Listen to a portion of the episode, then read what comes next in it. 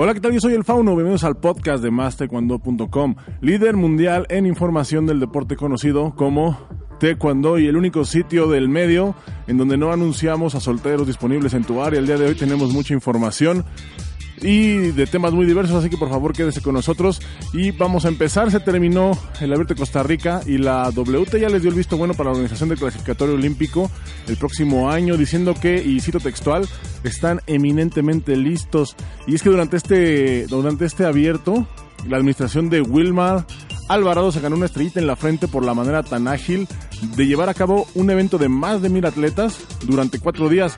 Anthony Ferguson, delegado de la Mundial, se dijo orgulloso de Costa Rica y su crecimiento organizacional. Vamos a escucharlo. First of all, I am very happy to be able to speak with you. Um, I have a perspective because I have served in this capacity uh, uh, on, on, a few occasions. I remember very early, my first time, um, there were some challenges. You know, the place was under um, some construction and so on, and it presented challenges for the organizers. Um, and it is so pleasant for me to see the growth of the organization um, of this tournament. Uh, you know, I was speaking to my other competition supervisory board members, and they are of the same opinion. So the collective opinion is that um, Costa Rica is eminently ready for the selection tournament in March for the Olympic Games. Absolutely ready. Él fue Anthony Ferguson y eh, hay que mencionar que él no es el único sorprendido por este evento. Alfonso Victoria, entrenador mexicano, también se dijo satisfecho por el nivel del evento. Aquí lo tienen. Bueno, Seban, fue, es una sorpresa para nosotros. Ahora que, que vengamos al abierto de Costa Rica, pensé que el nivel iba a ser pues, un poco menor y nos llevamos la sorpresa de que un Brasil viene con un equipo completo, con un equipo bastante fuerte. Los mismos Estados Unidos traen algunos. Regresa una de sus figuras que antes era de Estados Unidos, que ahora viene por una isla, que es Cheyenne Lewis en la categoría de 67 kilogramos.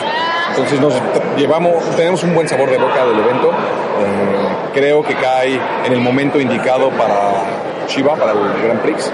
Y bueno, detallar algunos momentos, algunas cosas, algunos pues de la distancia de Peto, Lástima que aquí lo hicimos con Daedo y nos toca Shiva con KPMP, pero bueno, sirve mucho para la distancia y para seguir trabajando. Fue Alfonso Victoria y al final, pues es Brasil el que se lleva el título de, de este evento. Pueden ver los resultados eh, completos, por supuesto, en mastecuando.com, igual que las entrevistas que acaban de que acaban de escuchar. Andando por Costa Rica nos encontramos a César Rodríguez, quien por cierto ganó la medalla de oro en este evento. Mi compañero Esteban Mora platicó con él y fue un intercambio pues muy interesante. César mantiene su sueño intacto por llegar a Juegos Olímpicos y es que pues haciendo una, una, recapitulación nos podemos dar cuenta de que el camino pues no ha sido nada fácil.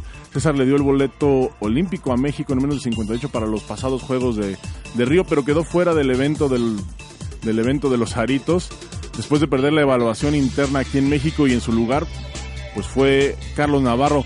Hoy día, hoy día César ha tenido eh, ha tenido un, ciclo bastante digamos, interesante.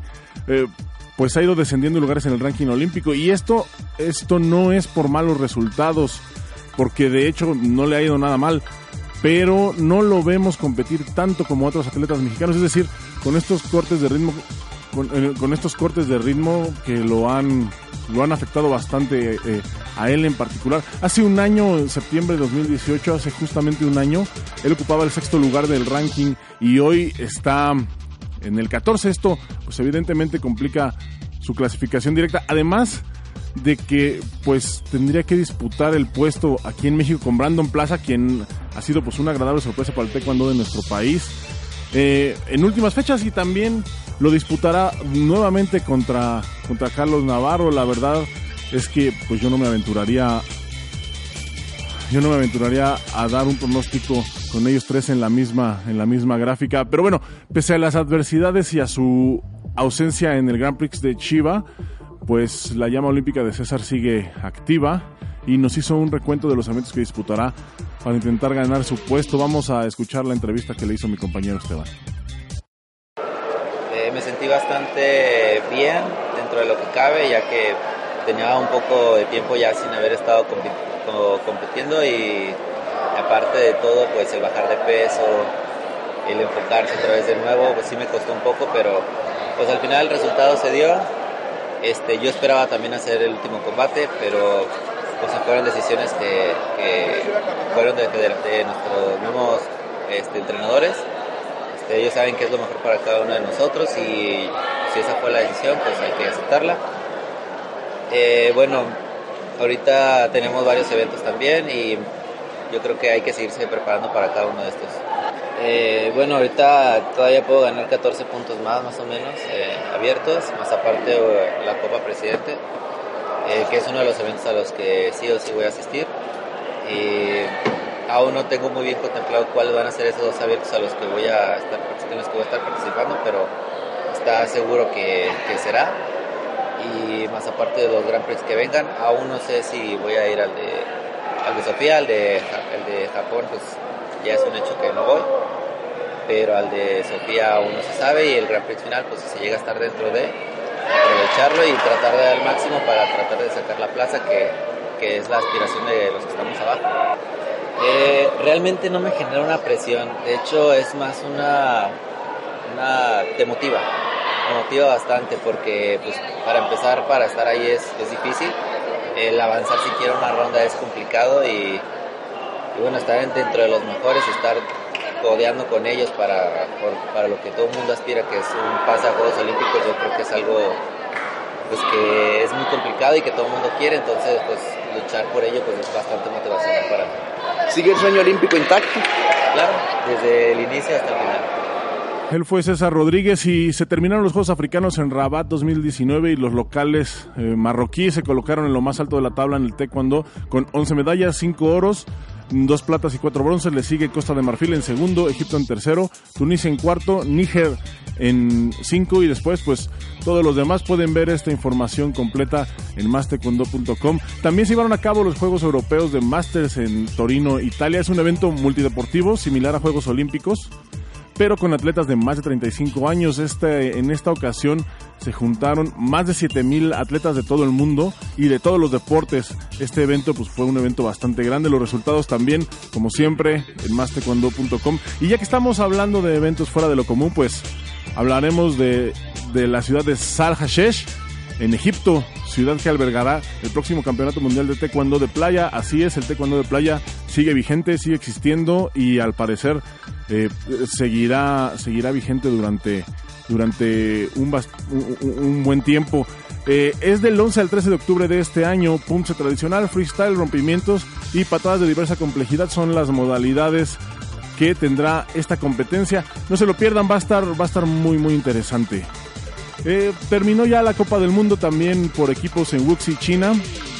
Eh, tanto de formas como de combate, por favor vayan a Más Taekwondo para ver fotos, videos y los resultados completos. China gana en mujeres, Irán en hombres y además eh, hay una categoría bastante interesante que es equipos mixtos. Esa también la ganan los locales China, en, ganan medalla de oro en equipo mixto.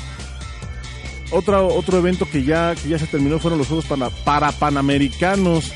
Eh, el taekwondo se estrenó en este certamen y, al parecer fue un rotundo éxito. Brasil y México empatan en el evento con dos oros, dos platas y un bronce. Ambos quedan en primer lugar, le siguen Estados Unidos, Perú, Cuba, Dominicana y pues abajo todos los demás.